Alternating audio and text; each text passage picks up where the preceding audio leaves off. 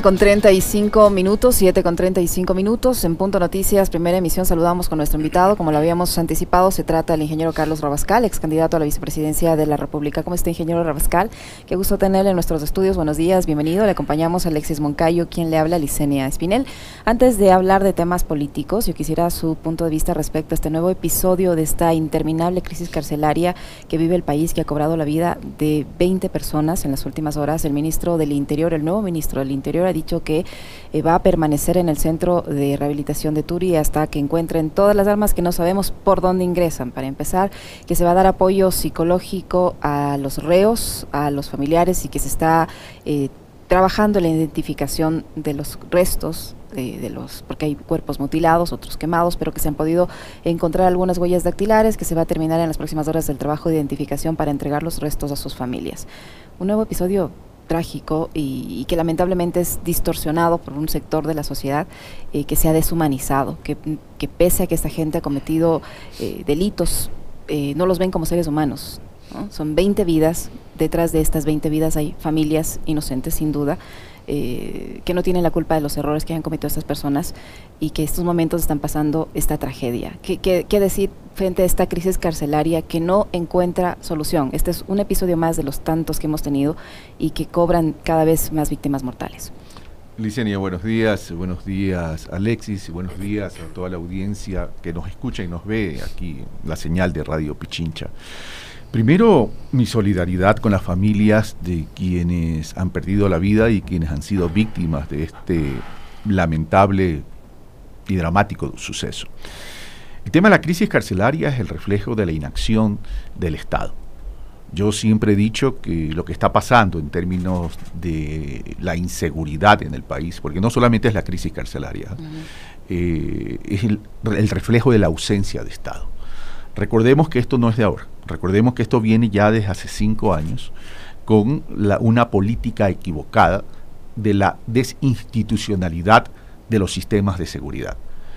Recordemos que la división o la unificación, la fusión del Ministerio del Interior con la Secretaría de la Política la desaparición del Ministerio de, la Justicia, de, Justicia, que tenía a cargo la gestión, el modelo de gestión del manejo carcelario en términos de un modelo de rehabilitación y reinserción, comenzó ya en el gobierno de Lenín Moreno.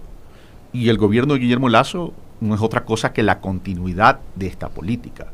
Ahora, luego de cinco años de discusión en términos de que había que unificar esos ministerios y que nosotros decíamos se ha destruido la institucionalidad, desesperadamente tratan de nuevo de eh, corregir los errores, es decir, crear el Ministerio del Interior y la Secretaría de la Política. Pero esto no, no, se trata de ponerle nombres a las instituciones, a las instancias de los organismos. No se trata de enunciados, no se trata de retórica o de discursos. Ni de nombres. ni de nombres. Aquí se trata de modelo de gestión, de liderazgo, voluntad decisión política y solidaridad con el pueblo ecuatoriano. Y en ese sentido, se requiere presupuesto también, pero también se requiere un modelo de gestión. El modelo de gestión tiene que derivarse en qué presupuesto necesito para implementar el modelo de gestión. Yo no puedo creer que han pasado cinco años casi y no se ha podido entrar a la construcción de centros de reclusión de máxima seguridad para desconcentrar, para evacuar a los privados de la libertad que son de máxima seguridad para que no estén juntos con aquellos que tienen delitos comunes y que no son, que no representan alto riesgo. Es decir, ahí hay que comenzar a trabajar. Lamentablemente, tengo que también decirlo, que me ha llamado la atención y rechazo las declaraciones del ministro de Gobierno en términos de referirse a los seres humanos, independientemente que estos seres humanos hayan cometido delitos, a una limpieza del establo de auguías. Porque eso entonces significa que estamos identificando a la sociedad ecuatoriana en términos no de humanidad, sino en términos de animales. Y eso hay que rechazarlo. Aquí no se trata de hablar fuerte en sentido despectivo. Aquí se trata de menos discursos y más acción. Pero la crisis carcelaria es una. hay que devolverle los presupuestos, hay que devolverle la institucionalidad, hay que crear los servicios de inteligencia, etcétera, etcétera. En vez de estar persiguiendo periodistas y políticos, dedíquense a la seguridad interna. Pero a mí lo que me preocupa, Licenia y Alexis, es el grave riesgo que corre la paz social y la seguridad ciudadana. Es decir, lo que pasa por fuera de los centros de rehabilitación Correcto.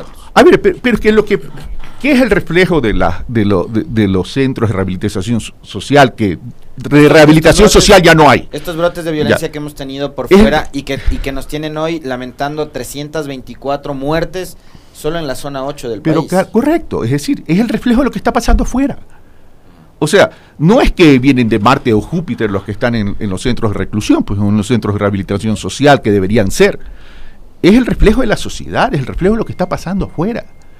Pero tenemos que ver esto de forma integral y estructural. Lo que puede pasar con políticas económicas inadecuadas que pueden fomentar la presencia de mayor inseguridad. ¿Y a qué me voy a referir? Y aquí no voy a hablar desde el punto de vista ideológico, sino desde el punto de vista de humanidad. A ver, este gobierno nacional, que es evidente que tiene una hoja de ruta hacia el, aperturismo indiscriminado, ha dicho que va a firmar algunos tratados de libre comercio. Algunos tratados de libre comercio. Con China, con Estados Unidos, con la Alianza Asia, Alianza Asia del Pacífico y evidentemente México dentro de eso. ¿Eso qué significa? Significa que la producción nacional corre el riesgo de tener una gran afectación y en muchos casos de desaparecer. Y si se afecta la producción nacional, y si desaparece la producción nacional, sobre todo el sector agrícola, ¿qué pasa? Se destruye empleo. Y cuando se destruye más empleo, se agrava la situación. Porque si se destruye producción, se destruye empleo. También se incrementa pobreza. Cuidado, no estamos aprendiendo las lecciones de nuestro vecino Colombia cuando nuestra producción agrícola comenzó a ser sustituida por la producción de la droga. Y ahí entonces corremos el riesgo de agravar aún más la situación. Y ahí entonces se va a poner en riesgo también esa paz social de la que hablo y esa seguridad ciudadana de la que también menciono. Yo, yo, citaba unos tweets del presidente Lazo hace un momento en febrero del 2021 cuando también sucedieron casos parecidos a estos, pero más graves todavía, ¿no? Y hubo como 100 personas privadas de libertad, mutiladas, asesinadas. Y en esos tweets, son tres un hilo, del ahora presidente, en esa época candidato, él hablaba de la inacción del gobierno. Pero resulta, eh, Carlos, que por ejemplo, lo que sucedió la semana anterior, eh, terremoto en Esmeraldas, y el presidente recién se apareció el lunes. Eh, masacre en el Turi y en las otras masacres igual. El presidente nunca llegó. Quienes llegan son sus ministros y llegan siempre con frases ya prefabricadas, frases clichés, la del Ecuador del encuentro, la que aquí vamos a poner las cosas en orden, a tomar las últimas consecuencias. Pero nunca dan información, nunca dan cifras. Y yo sí quiero, primero quiero una reflexión sobre eso. La inacción, porque además es algo que tiene que ver con, con algo que mencionaba Carlos, que es la eh, falta de presencia del Estado, o nula presencia del Estado, por un lado. Y por otro es improvisación. Yo mencionaba en el comentario eliminan toda la, institucionalidad. Ministerio Coordinador de Seguridad, Justicia, Interior, fusionan con, la Secretaría de la Política, generan todo este problema. Eh, y hoy, cuando se ven ya desesperados porque se les ve de las manos todo, el manejo de la política y el manejo de la seguridad, deciden nuevamente separarlos. Coincido plenamente, esto no tiene nada que ver con el membrete de la institución ni con el nombre porque da la impresión de que nunca tuvieron un plan de gobierno, o sea, no, no tuvieron una estrategia, no tuvieron una hoja de ruta. Y a mí me sigue pareciendo que la hoja de ruta de este gobierno es la improvisación, Carlos. Coincido contigo, es la improvisación, lo vengo diciendo desde hace ya algún tiempo. A ver, ¿cuál es la obligación? ¿Cuál es la característica de gobernar o de un gobierno? Es tener claramente qué es lo que hay que hacer en el país. Es decir, ¿Cuál es el programa de desarrollo que quiero llevar adelante? A partir de ese programa de desarrollo se deriva un programa de gobierno y a partir del programa de gobierno se derivan políticas públicas. A partir de las políticas públicas se deriva eh, marco jurídico y a partir de todo ese modelo de gestión que se construye se derivan presupuestos. Pero hay otra característica adicional, que es gobernar requiere varios atributos.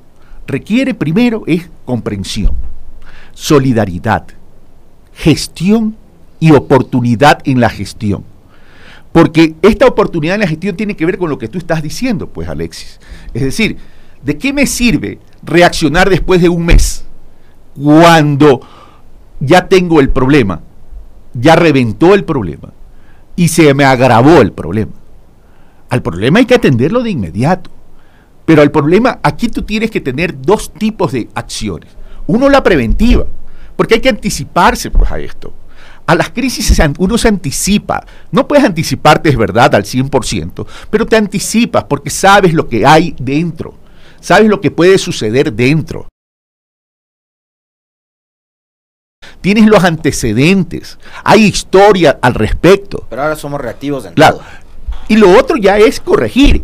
Pero cuando tú previenes y si te explota algo, ya minimizas porque te pero si no tienes una política pública para prevenir, para eh, con esa gestión mejorar la calidad de, ese entorno, el correctivo va a ser traumático. Pues. Es tan traumático que mira la cantidad de fallecidos que estamos teniendo, no solo en las cárceles, sino en lo que va del año. O sea, si proyectamos y extrapolamos la cantidad de fallecidos de este año, entonces este año va a ser tremendamente violento. La gente tiene miedo en salir a las calles. La gente tiene miedo de salir a las calles. Que la gente ya no está interesada en la política porque está interesada en subsistir, ya sea porque no los maten, porque no los asalten o porque no se contaminen con la pandemia. O porque tengan algo para comer. Así es. Eso es otra de las, de las crisis que estamos viviendo. Ingeniero Rabascal, en, esta, en este momento de crisis de seguridad, tanto a nivel de las cárceles como de seguridad ciudadana, de crisis sin precedentes, se suma otra que es la política y es la que se está viviendo en la Asamblea Nacional. Hoy se supone que va a haber un intento por autoconvocarse los asambleístas que exigen a la presidenta de la Asamblea que les permita trabajar y avanzar. Y mañana una convocatoria de la propia presidenta Yori eh, a la Asamblea Nacional al Pleno. Eh, ¿Qué, está, ¿Qué le está pasando al país que no encuentra un rumbo ni en la parte ejecutiva ni en la parte legislativa? Y esto sin duda abona lo que usted dice, ese desinterés, ese desencanto de la sociedad en la clase política. Con mucha tristeza tengo que decir también que lamentablemente la política ecuatoriana se ha deteriorado. La clase política ecuatoriana y las organizaciones políticas dentro de este entorno político que estamos hablando no está entendiendo ni dando prioridad a esa dimensión conceptual de lo que debe ser la política. Y la política tiene que partir, sí, del servicio es obvio, pero tiene que partir de algo que es fundamental, Liceña, que es entender, comprender e interpretar cuáles son las necesidades y la angustia de un pueblo. Y la política, lamentablemente, la clase política, no la política, porque la política es otra cosa, es la clase política la que no ha entendido, es que se tiene que preocupar más por la gente y menos por las organizaciones en términos de lucha por el poder. Estamos enfrascados en esto, porque las organizaciones políticas se han deteriorado. No presentan programas, no presentan propuestas, no hay democracia interna, no hay participación ciudadana y se alejaron de la ciudadanía en vez de la necesidad de construir es movimientos u organizaciones ciudadanas políticas para darle ese valor agregado a la política. Entonces, hay un primer, un primer elemento. Y un segundo elemento es no entender lo que refleja los resultados electorales dentro de un proceso. El señor Lazo gana, es verdad, el señor Lazo ganó las elecciones. Ya no voy a entrar el por qué ganó, ni mucho menos, porque eso ya es extemporáneo y eso ya nos toca a cada uno asumir los errores y corregir los errores y aprender las lecciones que se han dado. Gana la, segunda vuelta la presidencial, pero pierde la primera eh, y pierde también la asamblea. Pues porque... Correcto, pero vamos a lo siguiente. ¿Qué reflejó los resultados electorales? Tanto para las presidenciales como para el legislativo. Tenemos un país tenemos un país polarizado. Polarizado. Tenemos un país polarizado y un país polarizado que en, qué se deriva? Se deriva en que el gobierno debe entender que toda esa visión que él podía haber tenido no le iba a generar los espacios de gestión necesarios para poder salir adelante. Pero parece que él de entrada lo entiende, Carlos. Lo entiende, por eso habla del Ecuador del encuentro. Pero después en el camino, ¿qué pasó? Porque el encuentro, digo, a uno le planteaba la posibilidad de, que, de tener un presidente, un gobierno que se siente a dialogar con todos, que se siente a acordar con todos, pero después empieza tú conspirador, tú golpista, tú eh, que, quieres eh, este, desestabilizar al gobierno, después a Herbas, que parecía que era hasta su socio en la segunda vuelta, terminó lanzándolo al agua y demás. ¿Qué pasa con el presidente? A ver, terminemos primero esta, esta, esta primera parte de la idea. Entonces, cuando tú tienes ese nivel de, ese nivel de polarización, ideológica incluso, no hablo todavía de la polarización violenta que se puede haber, que se da también en la política, sino ideológica, porque el elector decidió esa polarización, esa división, ya vemos así. Tú tienes que gobernar para todos. Y lo que hay en la Asamblea refleja también la decisión del pueblo ecuatoriano en términos de no permitirle al gobierno que implemente todo lo que quiere hacer en términos de su visión de, aperturismo, en términos de su visión eh, de privatizaciones, etcétera, etcétera, etcétera. Entonces tú como gobernante tienes que comprender en qué cacha estás jugando. Pues. Porque una cosa es la campaña y otra cosa es gobernar. Entonces, el gobierno no está entendiendo eso, el gobierno no entendió esta decisión del pueblo ecuatoriano y el gobierno no entendió ni siquiera la debilidad que tiene. ¿Por qué? Porque la votación dura del gobierno nacional apenas fue del 19%. La segunda vuelta, lo que se agregó en la segunda vuelta electoral, no es una votación de él, fue una votación distinta a la de él.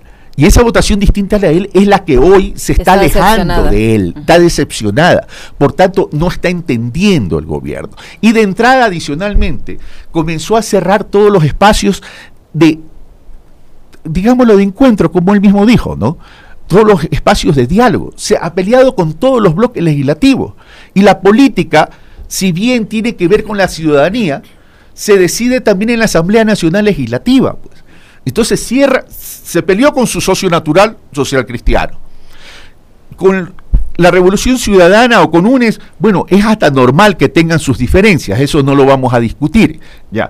Con la izquierda democrática, con Pachacuti, con quien hizo su mayoría, nunca tuvo una agenda. Entonces, con los independientes que se van y vienen, tampoco. Es decir, no está entendiendo que si él plantea un gobierno al encuentro, el encuentro no se lo construye a partir del desencuentro, pues. El gobierno, el encuentro se lo construye a partir de la capacidad de conversar y establecer agendas mínimas. Pero cuando quieres imponer y cuando te dejas adicionalmente eh, presionar y entiende que esa presión es gobernar para darle gusto a ciertos periodistas que son los que realmente están incidiendo, entonces se perdió la perspectiva perdió completamente la perspectiva. Y así va a ir de mal en peor. Y hoy está entendiendo entonces que si un capital político no está en las calles, está en los medios de comunicación tradicionales. A ver, yo, yo entiendo también que Lazo no es todo el problema, es una parte del problema. Ah, sí, eso es ¿Sí? Porque, a ver, ¿qué hago yo también? Perdón, ¿me podrán brindar un vaso de agua? Claro que sí, un vaso con agua para el invitado, por favor. Porque, a ver, Carlos, eh, ¿Qué hacemos con un gobierno como el de Guillermo Lazo, que apenas sacó 12 curules de 137, es decir, ni siquiera, ni siquiera llegó al 10% eh, de la conformación del Pleno de la Asamblea? Con un parlamento que tiene bancadas y que tiene estas, eh, estos independientes que siempre están buscando cotizar su voto. Y yo por eso decía, es parte del problema, pero no es todo el problema, Lazo y su gobierno. ¿Qué hacemos con organizaciones políticas que siempre están condicionando el voto a cambio de algo? Y no me refiero únicamente a la relación legislativo-ejecutivo. Vimos que, por ejemplo, en febrero, durante la votación para la ley por la interrupción eh, del embarazo eh, en casos de violación, ahí se denunció que hubo legisladores que decían, yo voto a favor de esta ley, pero si tú me votas por tal cosa, y, y canjearon votos. Entonces, si tenemos una clase política que también todos los días se encarga de ganar más desprestigio, eh, al gobierno también se la pone difícil, ¿no? Porque siempre vas a estar esperando, si voy a hablar con los legisladores del partido del color tal, y vienen y, quiero el Ministerio de Agricultura, que cuesta además dos millones de dólares, y además tienen precios los ministerios. Quiero la gobernación de tal, quiero las tenencias políticas de mi provincia, como dijo aquí Bruno Segovia la semana pasada. ¿Qué hacemos con esa clase política? A ver, volvemos al tema.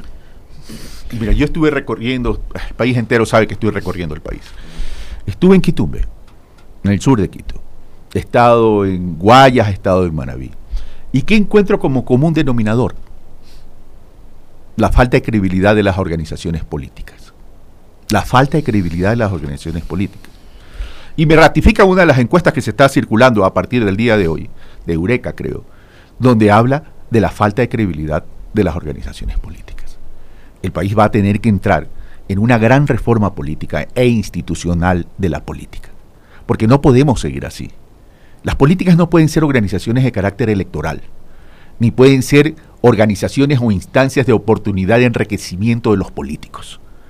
La política se debe entender como sintonía de la ciudadanía con el que hacer en el país para salir adelante. Y en ese sentido ya vamos a tener que entrar a generar una forma de hacer política distinta, pero a partir de una reforma institucional. Y esa reforma institucional, para que pueda mejorar la calidad de vida de, los, de las ecuatorianos y los ecuatorianos, tiene que comenzar a desconcentrar la política en el país el poder político en el país. ¿Cómo, cómo se hace esa desconcentración? La regionalización con autonomías. La constitución de la República ya lo establece. La regionalización con autonomías. El problema es que no ha habido ni liderazgo, ni voluntad, ni decisión político. ¿Por qué? Porque la política es clientelar en el Ecuador. Entonces no les interesa hacer eso. Pero ese hipercentralismo en la administración, también hay un hipercentralismo pues en la política. Y eso no nos permite salir adelante. En el momento que nosotros acerquemos el famoso poder político a los territorios, entonces ahí estaremos construyendo el verdadero poder popular. Ahí estaremos construyendo el poder popular a través de la participación ciudadana, con una democracia participativa y no representativa. Pero eso implica la creación de más movimientos locales, porque ya tenemos como 200 a nivel nacional, a ver, a nivel territorial, ¿no? Local, con más de 200 y por eso hay que reformar la política y el código de la democracia. organizaciones nacionales. Ahí como, o sea, yo, yo soy de los que cree que hay que tener siempre más democracia. Más democracia, más democracia, a diferencia de los de ahora que quieren que se cierre la asamblea y no sé qué. O sea, yo creo que a la democracia hay que alimentarle con más democracia, pero eh, tener más democracia no significa tener más partidos políticos, sino que los que tenemos sean sólidos, sean fuertes. hagamos un ejercicio de reflexión sobre este tema. Si nosotros le damos a las regiones, no a las provincias, sino a las regiones, la capacidad de qué? Primero de contar con su propia visión de desarrollo, con su propio plan de desarrollo, con su capacidad administrativa, presupuestaria, legislativa, al amparo de un Estado unitario. Entonces, ¿qué va a pasar? Esas regiones van a estar más cerca de la política de su región. Entonces ya los políticos no van a poder hacer cualquier cosa, porque van a estar cercanos al pueblo, van a estar observados por el pueblo. No es que el que viene de la provincia viene a la capital, pues y se pierde la sintonía, pero ya también pierde la cercanía y hace lo que le da la gana. En cambio, en su región va a estar observado, va a estar fiscalizado. Entonces tenemos que comenzar a construir un modelo político distinto del país. Si no, nos vamos a cambiar, vamos a estar de tumbo en tumbo. Y la prueba de esto es, a ver, ¿cuáles son los problemas estructurales que tradicionalmente ha tenido el Ecuador? Empleo brechas sociales en términos de oportunidades, que tiene que ver con educación, tiene que ver con salud, tiene que ver con vivienda, tiene que ver con saneamiento ambiental, etcétera, etcétera. Son brechas estructurales. ¿Desde hace cuánto tiempo venimos hablando de eso? Y después tienes dos más que se sumarían de los últimos. Ahora el tema seguridad. Seguridad y, corrupción. Ahora, ¿desde hace cuánto tiempo venimos hablando de estos problemas estructurales? O por lo menos en toda la vida. Pero ¿desde hace cuánto tiempo no los atendemos? Desde toda la vida. Y hoy, se han hecho algunos esfuerzos, ¿no? Claro, porque se han hecho algunos esfuerzos, pero no, no, no, no, se pero podido hay elementos distractores, porque le, claro, es que lo que pasa es que la política no te reconoce procesos.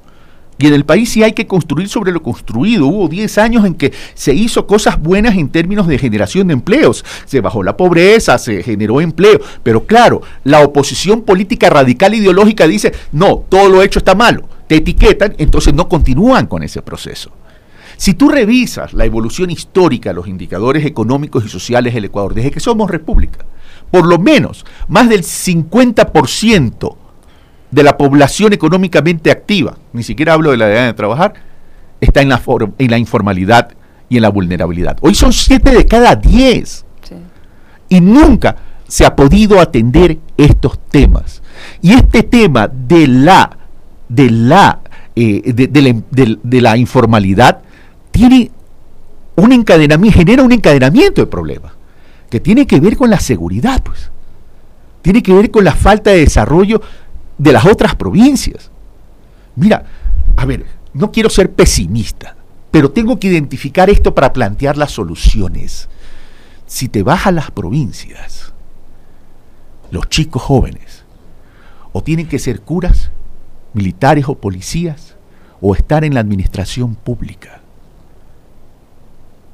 No tienen oportunidades de trabajo.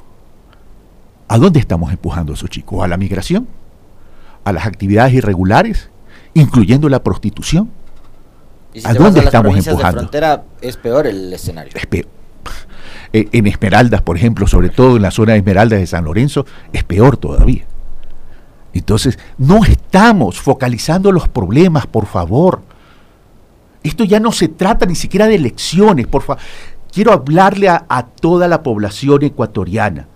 No se trata de elecciones, se trata de humanidad, se trata de país. Estamos, decía hace un momento, concentrados en la bronca política.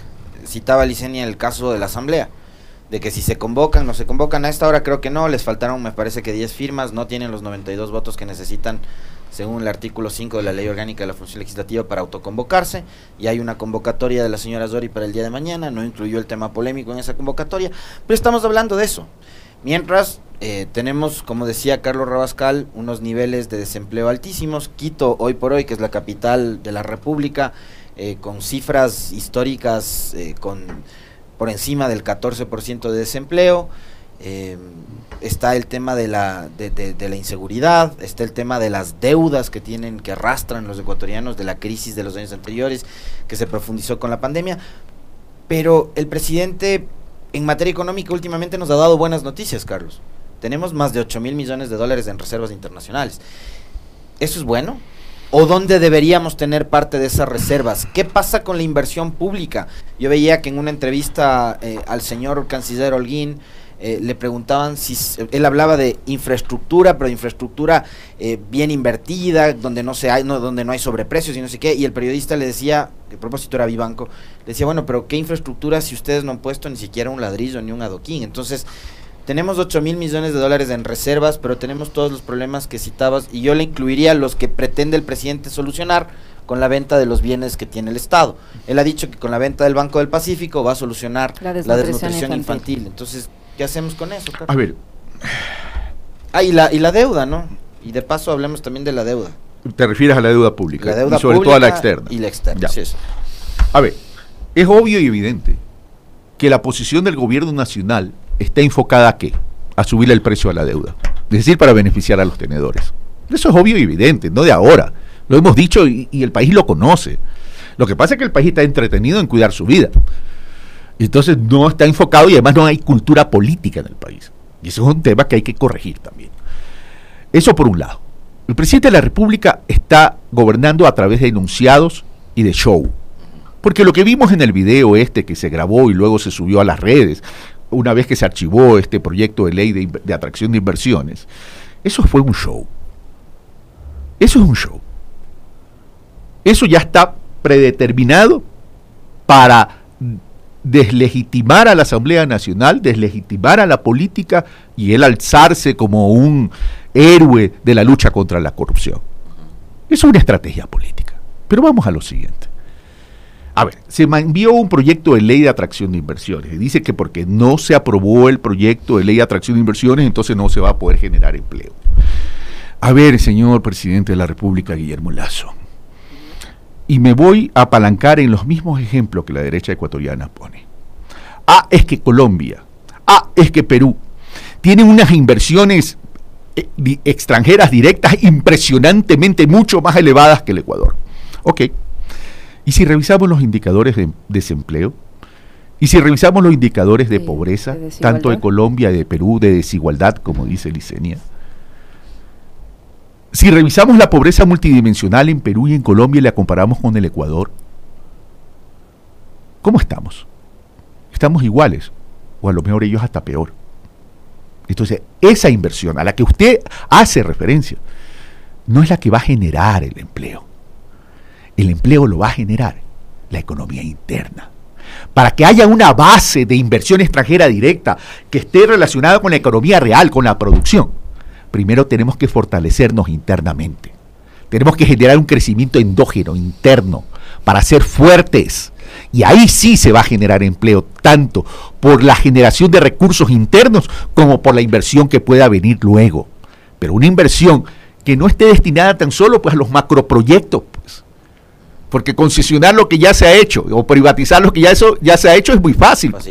Es muy fácil, pues tiene que venir a, la producción, a la industrialización del país, a la transferencia de conocimiento, a la generación de empleo de forma masiva.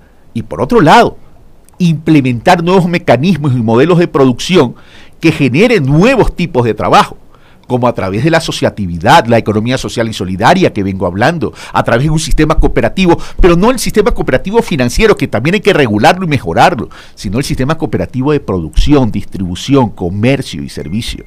Entonces, eso es distinto. Con el archivo de esta ley no es que se le esté impidiendo gobernar. ¿Acaso se requiere una ley para bajar las tasas de interés? ¿Acaso se requiere de leyes para reestructurar los pasivos de las empresas y de los ciudadanos que como efecto de la pandemia y la pospandemia están afectados financieramente? No se requiere esa ley. Para gobernar hay cosas que requieren ley, pero en la gran mayoría no se requieren de leyes. Las articulaciones públicas privadas ya existen desde el año 2015. Desde el año 2015. Lo que pasa es que cuando se pretende poner como pretexto y maquillar una ley de atracción de inversiones para favorecer a la banca es otra cosa.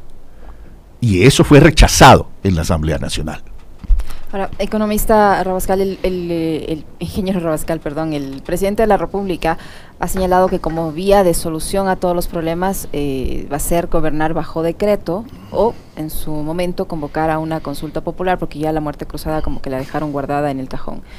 ¿Esa es la solución? No, no es la solución. ¿Qué solución tiene ahora, por, hoy por hoy, el país para salir de, esta crisis?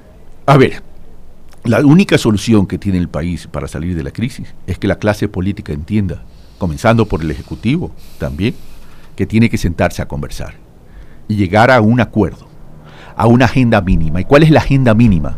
La seguridad, la reactivación productiva y el empleo en el Ecuador.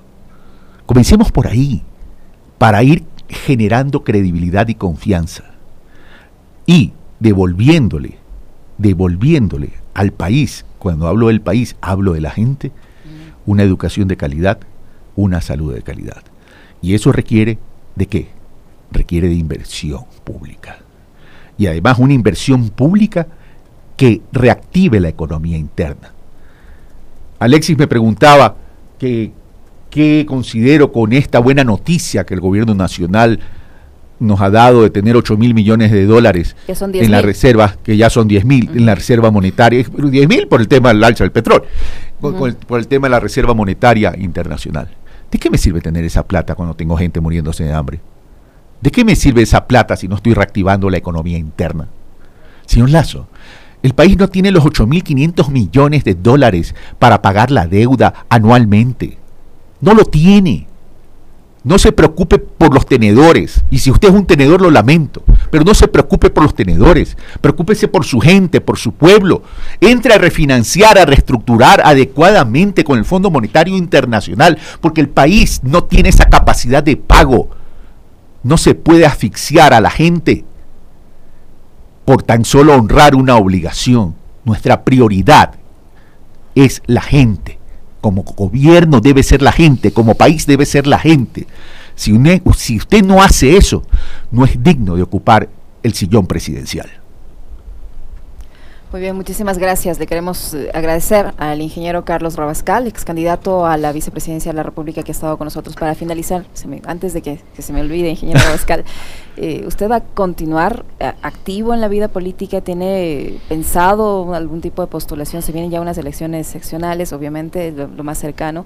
¿Está pensando en algún tipo de postulación o va a seguir recorriendo el país, tratando de construir un frente eh, multipolar, abierto, más actualizado, que incluya al, feminismo, que incluya a los jóvenes, que incluya a, todos los sectores quienes se encuentran desencantados con la actual clase política? Eh, a ver, yo he dicho públicamente y he planteado una gran frente y una gran unidad del progresismo. El progresismo tiene varias corrientes y nadie tiene por qué resentirse porque alguien como yo lo plantee. Esto es una suma y una construcción conjunta. No es la decisión unilateral de nadie ni la construcción unilateral de nadie. Y en ese sentido hay que construir eso para establecer una nueva pedagogía de hacer política. Y esa nueva pedagogía de hacer política tiene que nacer desde las bases ciudadanas, organizaciones sociales, ciudadanas, de los distintos territorios para poder cambiar la política ecuatoriana. Y he dicho que voy a continuar en la política. No voy a participar en las seccionales, ni voy a apoyar a nadie en las seccionales. No quiero contaminar ese objetivo de ir haciendo una nueva forma de hacer política. Porque las seccionales ya están a la puerta de la esquina y no quiero que esto se transforme en clientelar. Yo en eso soy muy responsable. Y para el país también es conocido que estoy en la construcción de un movimiento ciudadano político llamado Surgente de cara al 2025. Muy bien, ahora sí, muchísimas gracias, ingeniero Rabascal, por su tiempo, por habernos visitado. El ingeniero Carlos Rabascal, ex candidato a la vicepresidencia de la República, que ha estado con nosotros, muy amable, muchas gracias. A ti, Licenia, a ti, Alexis, siempre agradable poder compartir con ustedes y con la audiencia de Radio Pichincha. Un fuerte abrazo. Lo propio, 8 con 12 minutos, una brevísima pausa.